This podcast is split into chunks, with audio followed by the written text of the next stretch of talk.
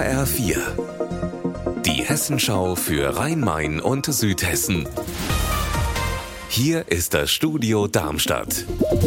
Mit Sascha Lapp, hallo. Der Bürgermeister von Biblis, Volker Scheich, sieht große Schwierigkeiten auf seine Gemeinde zukommen.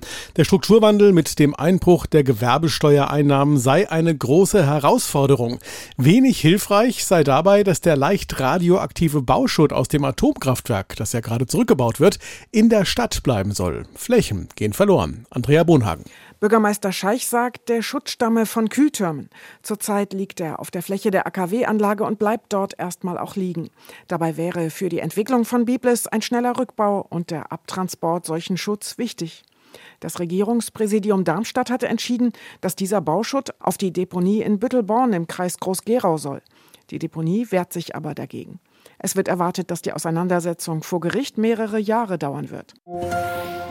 Es sollte das neue Highlight sein im Spielpark Hochheim, ein neuer Kletterturm samt einer langen, kurvigen Metallrutsche. Am Donnerstag wurde die dann auch eröffnet. Jetzt ist sie aber schon wieder geschlossen, wegen Sicherheitsbedenken. Marie-Kathrin Fromm. Eltern haben sich beschwert, dass die Rutsche gefährlich wäre. Kinder wären weinend unten angekommen und hätten sich sogar Prellungen zugezogen.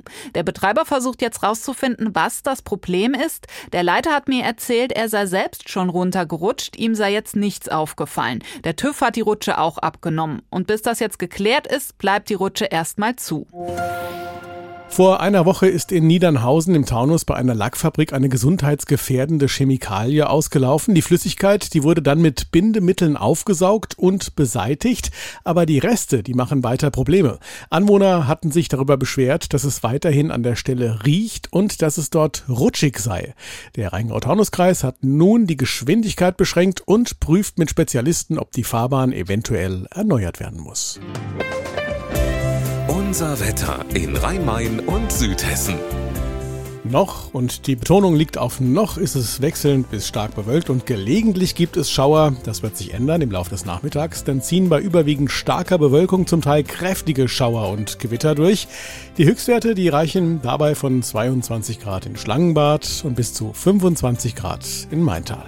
Ihr Wetter und alles, was bei Ihnen passiert, zuverlässig in der Hessenschau für Ihre Region und auf hessenschau.de.